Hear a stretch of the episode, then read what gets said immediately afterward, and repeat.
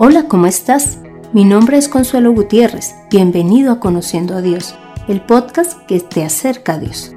¿Te has preguntado alguna vez si Dios escucha, si habla, si se interesa en ti, si desea que trabajes para Él? En este podcast entenderás lo que Dios tiene para ti. Prepárate para que tus ojos sean abiertos, recibas sanidad espiritual y física y encuentres el propósito para tu vida. Todo esto sin importar cuál sea tu condición. ¿Sabías que Dios todo lo creó en Él y para Él? Es decir, que todas las cosas y seres vivos fuimos creados para darle la gloria y servirle. Veamos Isaías 43:7. A todos los que llevan mi nombre, a los que yo creé y formé, a los que hice para gloria mía. Te cuento que cuando nosotros creemos en el Señor y obedecemos a su palabra, tenemos su nombre. Por lo tanto, somos los que le damos la gloria al Señor. Veamos Colosenses 1 del versículo 15 al 16. Él es la imagen del Dios invisible, el primogénito de toda la creación, por quien Él fueron creadas todas las cosas que están en los cielos y en la tierra, visibles e invisibles, sean tronos, dominios, principados o autoridades. Todo fue creado por medio de Él y para Él. Como puedes ver, en este versículo muestra que todo fue creado en Jesús, por medio de Él y para Él. Por lo tanto, a nosotros, como creación suya, lo que nos corresponde es servirle. Veamos el significado de servir. Es adorar, ministrar, obedecer. Y para el tema de hoy, vamos a tomar esta palabra como trabajar para el Señor. ¿Te gustaría saber cómo es que podemos darle la gloria y trabajar para Él y si estamos o no capacitados? Pues te cuento que Dios nos ha hecho un llamamiento, el cual es supremamente importante y maravilloso. Veamos cómo es este llamamiento. Segunda de Timoteo, capítulo 1, versículo 9. Fue Él quien nos salvó y nos llamó con santo llamamiento, no conforme a nuestras obras, sino conforme a su propio propósito y gracia, la cual nos fue dada en Cristo Jesús antes del comienzo del tiempo. Y leamos Hebreos 3.1. Por tanto, hermanos santos, partícipes del llamamiento celestial, considerad al apóstol y sumo sacerdote de nuestra profesión, Cristo Jesús, el cual es fiel al que le constituyó, como también lo fue Moisés en toda la casa de Dios. Como puedes ver en estos dos versículos, es un llamamiento santo y celestial, conforme al propósito de Dios, no por nuestras obras. Y además, Dios lo muestra como nuestra profesión. Por lo tanto, significa que es algo que amamos y que además trabajamos en eso todos los días. Y tenemos como ejemplo a Jesús. Ahora, veamos cuándo fue que Dios nos hizo este llamamiento. Leamos Efesios 1, versículo 4. Asimismo, nos escogió en Él desde antes de la fundación del mundo para que fuésemos santos y sin mancha. Acá muestra que Dios nos escogió desde antes de la fundación del mundo y que su finalidad es que seamos santos y sin mancha delante de Él. Ahora veamos a quienes les realizó Dios este llamamiento. Leamos Juan 15, versículo 16. Ustedes no me eligieron a mí, más bien yo los elegí a ustedes y les he puesto para que vayan y lleven fruto, y para que su fruto permanezca a fin de que todo lo que pidan al Padre en mi nombre, Él se los dé.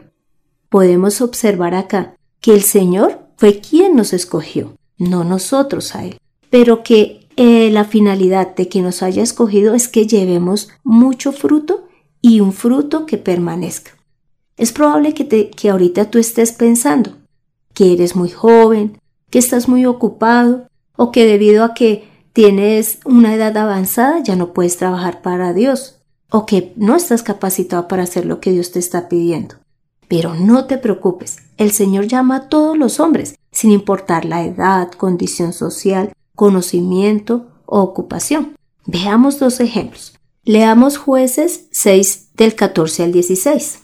El Señor lo miró y dijo, Ve con esta tu fuerza y libra a Israel de mano de, los madianitas. ¿No te envío yo? Entonces le respondió, Oh Señor mío, ¿Con qué podré yo librar a Israel? He aquí que mi familia es la más insignificante de Manasés, y yo el más pequeño en la casa de mi padre. Pero el Señor le dijo, Ciertamente yo estaré contigo, y tú derrotarás a los madianitas, como a un solo hombre. En esta porción de la palabra está Dios hablando a Gedeón, quien se describe como el más pequeño y con una familia insignificante. Sin embargo, Dios ve su fuerza, es decir, lo que Él tiene, no lo que le falta, y le garantiza que Él estará acompañándolo en la labor que le está encomendando. Así hace el Señor con nosotros. Veamos el segundo ejemplo en Hechos 13.2. Un día, mientras estaba celebrando el culto al Señor y ayunando, el Espíritu Santo dijo, Sepárenme a Bernabé y a Saulo para el trabajo al cual los he llamado. La palabra muestra que Pablo fue un hombre ilustre en cuanto al conocimiento de la ley. Tuvo a Gamaliel como maestro. Era elocuente al hablar, muy inteligente, y en ningún momento mostró que fuese de familia humilde. Inclusive fue perseguidor de los seguidores de Cristo, pero Dios lo tomó y le mostró el verdadero significado de su palabra. Así que no hay excusa. Dios llama a todas las personas, independiente de si son eh, muy importantes para los humanos o no. Él lo que ve es lo que ya tenemos en nosotros. Ahora te pregunto, ¿será que estamos listos para servirle o necesitamos ser capacitados? Como es natural, sí debemos ser capacitados. Si tú eres una persona que ya ha trabajado, sabes que antes de iniciar tu labor, por primera vez, te preparan, te explican, te capacitan. E incluso si eres un niño o eres un joven que está en el colegio, tus padres y tus profesores te preparan para hacer las actividades que te asignan. Entonces el Señor hace lo mismo con nosotros. Entonces veamos cómo es la forma que el Señor nos capacita. Lo primero es que Él sí nos hace aptos. Leamos Hebreos 13 del 20 al 21 y el Dios de paz que resucitó de los muertos a nuestro Señor Jesucristo, el gran pastor de las ovejas, por la sangre del pacto eterno, os haga aptos en toda obra buena para que hagáis su voluntad, haciendo Él en vosotros lo que es agradable delante de Él por Jesucristo, al cual sea la gloria por los siglos de los siglos. Amén. ¿Sabes? Hacer la voluntad del Señor es lo que Dios llama buenas obras y mira que Dios es maravilloso porque hace a través de nosotros lo que a Él le agrada y todo es por Jesucristo. Entonces Dios sí nos hace aptos. Lo segundo es que Él nos enseña la palabra. Leamos Juan 14, 26.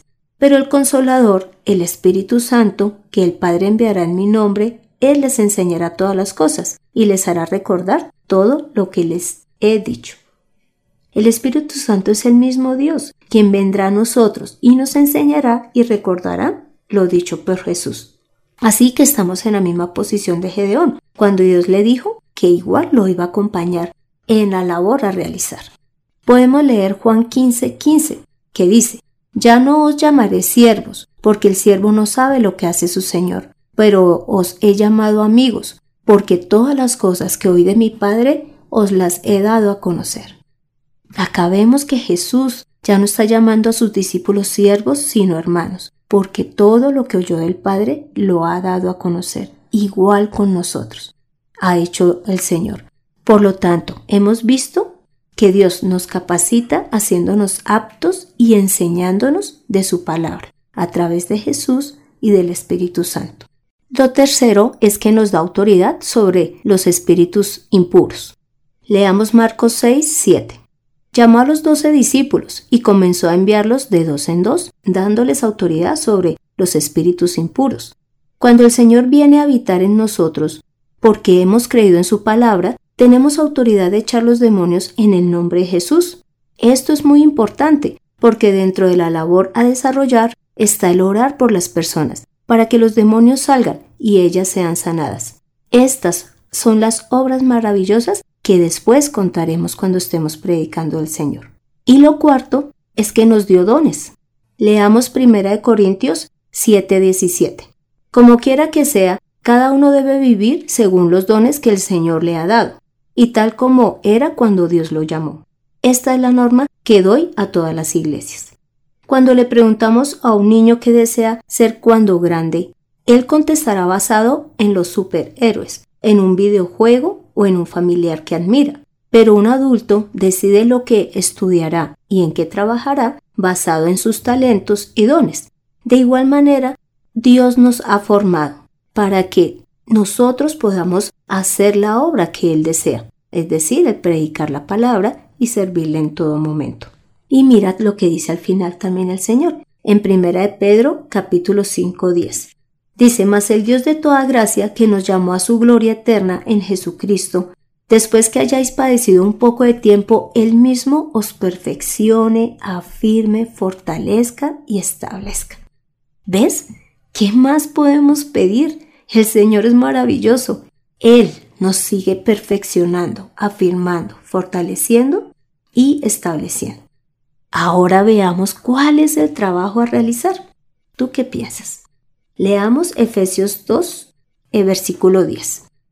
Porque somos hechura de Dios, creados en Cristo Jesús, para hacer las buenas obras que Dios preparó de antemano, para que anduviésemos en ellas. Mira, acá podemos ver las obras que tenemos que hacer, ya Dios las preparó de antemano. Lo único que quiere es que andemos en ellas, así que no necesitamos inventar, solo leer qué es lo que Dios desea que hagamos. Y lo primero es amar al Señor y al prójimo. Leamos Marcos 12 del 29 al 31. Jesús le respondió, el primer mandamiento de todos es, Oye Israel, el Señor nuestro Dios, el Señor uno es. Y amarás al Señor tu Dios con todo tu corazón y con toda tu alma y con toda tu mente y todas tus fuerzas. Este es el principal mandamiento. Y el segundo es semejante amarás a tu prójimo como a ti mismo. No hay otro mandamiento mayor que estos. ¿Te das cuenta? Mira, Dios nos dice cómo es que debemos de amarlo y es con todo nuestro ser, porque si te das cuenta, involucra corazón, alma, mente y fuerzas. Independiente que seas un jovencito, un niño o un adulto, siempre podremos servirle al Señor. Y lo segundo que nos pide el Señor es que prediquemos el Evangelio. Leamos Hechos 22, versículo 14 al 15. Luego añadió, el Dios de nuestros padres te ha escogido para que conozcas su voluntad y para que veas al que es justo y oigas su voz de sus propios labios. Pues tú vas a ser testigo suyo ante todo el mundo y vas a contar lo que has visto y oído. ¿Ves? Esta promesa es para nosotros, que conociendo de Jesús y escuchando sus palabras las cuales encontramos en la Biblia, vayamos a todo el mundo y seamos testigos de lo que hemos oído y visto del Señor. Y en la primera carta de Pedro, capítulo 2, versículo 9 dice, pero ustedes son una familia escogida, un sacerdocio al servicio del rey, una nación santo, un pueblo adquirido por Dios. Y esto es para que anunciéis las obras maravillosas de Dios, el cual los llamó a salir de la oscuridad para entrar en, su luz maravillosa. ¿Ves? Nosotros somos una familia escogida, un sacerdocio al servicio del Señor, una nación santa, un pueblo adquirido por Dios, pero con la finalidad de que anunciemos sus obras maravillosas. Leamos Marcos 16 del 15 al 18. Y les dijo, Id por todo el mundo y predicad el Evangelio a toda criatura. El que creyere y fuere bautizado será salvo, mas el que no creyera será condenado. Y estas señales seguirán a los que creen. En mi nombre echarán fuera demonios, hablarán nuevas lenguas, tomarán en las manos serpientes, y si bebieren cosa mortífera, no les hará daño. Sobre los enfermos podrán manos y sanarán. Como puedes ver, aquí muestra que Dios nos ha escogido para que conozcamos su voluntad a través de Jesús para que seamos testigos suyos ante todo el mundo, contando lo que hemos visto y oído de Él, para que la gente crea y empiece a ver su poder en ellos. Dios explica que todo el que cree en su nombre echará fuera demonios, hablará nuevas lenguas, tomará en las manos serpientes y si bebiera cosa mortífera, no les hará daño. Y sobre los enfermos pondrán sus manos y sanarán. Todo esto se hace en el nombre de Jesús y aplica para ti y para mí. Veamos la definición de predicar. Es anunciar, declarar, pregonar, proclamar, profetizar, publicar. Y esto es lo que Dios nos está pidiendo que hagamos, que publiquemos sus obras maravillosas. Como tercer eh, aspecto, Dios nos pide que cuidemos de la iglesia del Señor. Leamos primera de Pedro, capítulo 5, versículo 2. Cuiden de las ovejas de Dios que han sido puestas a su cargo. Hágalo de buena voluntad, como Dios quiere, y no forzadamente ni por ambición de dinero, sino de buena gana.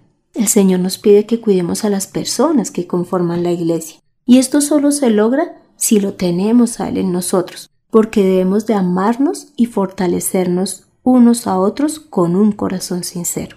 Y lo cuarto es que debemos de guardar nuestra fe y la vida eterna. Leamos primera de Timoteo, capítulo 6, versículo 12.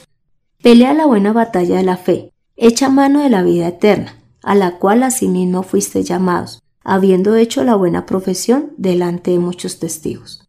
Acá el Señor nos está pidiendo que nos aferremos a nuestra fe, y a la vida eterna, ejerciendo la profesión que Dios nos dio, que es lo que hemos visto, predicar su palabra, estar en sus caminos, porque cuando uno obra para el Señor, su fe crece y es difícil que de esa manera nos desviemos del camino y así no perderemos nuestra vida eterna.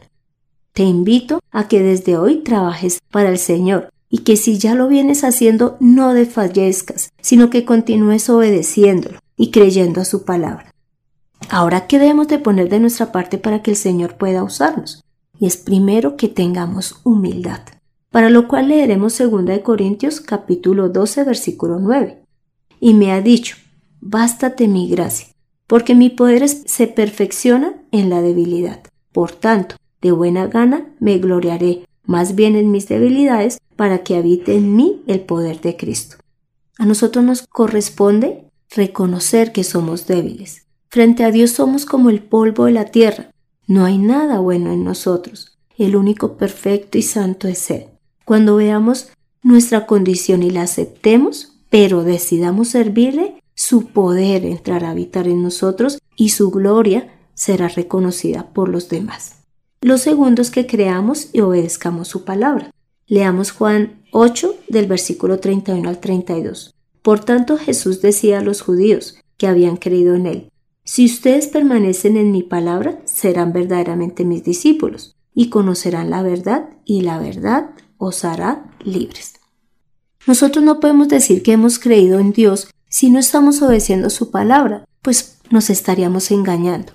Así que dejemos atrás todo lo que nos impide, todo el pecado, la incredulidad, los pensamientos contrarios a lo que Dios desea y más bien ejerzamos nuestra profesión, porque es de gran valor para el Señor. Y lo tercero que nos pide el Señor es que tengamos una vida santa. Leamos primera de Pedro capítulo 1 versículo 15. Como hijos obedientes, no vivan conforme a los deseos que tenían antes de conocer a Dios. Al contrario, vivan de una manera completamente santa, porque Dios, que los llamó, es santo. Pues la escritura dice, sean ustedes santos porque yo soy santo. Y en 2 de Timoteo capítulo 2 versículo 21 dice, así que si alguno se limpia de estas cosas, será instrumento para honra, santificado, útil al Señor y dispuesto para toda buena obra. Veamos qué significa ser santo. Son personas limpias en el sentido espiritual, apartados para el servicio de Dios, ya sea en el cielo o en la tierra. En nosotros debe estar ese deseo de dejar el pecado y de que tengamos una vida apartada para el Señor. Y de esa manera seremos instrumentos de honra, útil para el Señor y dispuesto para toda buena obra, que es lo que vimos que el Señor nos pide, que es para lo cual Él nos ha llamado. Ahora te pregunto, ¿será que en algún momento este llamado terminará? ¿Será que ocurrirá como en los trabajos eh, naturales? y es que en algún momento nos pensionamos. Leamos Romanos 11:29, porque irrevocables son los dones y el llamamiento de Dios. Y en Filipenses 3 del 13 al 14 dice, Hermanos, yo mismo no pretendo haberlo ya alcanzado, pero una cosa hago, olvidando ciertamente lo que queda atrás y extendiéndome a lo que está delante. Prosigo a la meta, al premio del supremo llamamiento de Dios en Cristo Jesús. ¿Ves? Este llamado es para siempre, hasta el último segundo de nuestra vida. ¿Qué opinas de todo lo que hemos visto? Maravilloso, ¿verdad? Porque siendo tan insignificantes, Dios nos permite que lo tengamos habitando en nosotros, para que demos a conocer sus obras maravillosas a quienes nos rodean y que ellos también puedan creer en el Señor y convertirse en esos instrumentos de honra para el Señor. Te pido que me acompañes a esta oración final. Gracias Santísimo Señor por crearnos pensando en que te sirvamos. Gracias por transformar nuestras vidas, por enseñarnos tu palabra. Gracias porque en nosotros habita el Espíritu Santo y tu nombre. Gracias por los dones que nos has dado, por santificarnos. Padre Santo, te pedimos perdón por no hacer la obra, porque muchas veces nos llenamos de motivos para no obedecerte. Hoy deseo morir a mi carne y vivir para ti, porque eres digno de todo honor y toda gloria. Santísimo Señor, hemos orado en el nombre de Cristo Jesús. Amén. Toma la mejor decisión. Acepta el llamado que Dios te ha hecho para que seas ese instrumento de honra, santificado y útil al Señor, y dispuesto para toda buena obra. Cree en el poder de la palabra del Señor, en conociendo a Dios. Este fue el quinto episodio de Conociendo a Dios, en donde vimos el honor que tenemos al trabajar para Dios y cumplir su voluntad. Te invito a que continúes escuchando el podcast para que crezcas en tu vida de fe y continúes el camino casi iniciado o que ya vienes recorriendo. También te animo a que pongas en acción lo aprendido Ten una relación real con Dios, predica su palabra, ora, lee la palabra y congrégate. Me encantaría saber de ti tu opinión, dudas o aportes. Para esto puedes escribirme al correo mirtaconsuelog.gmail.com Soy Consuelo Gutiérrez, tu compañera en este camino. En la edición de este podcast, José Luis Calderón. Dios te continúe bendiciendo. Nos vemos. Hasta una próxima. Chao.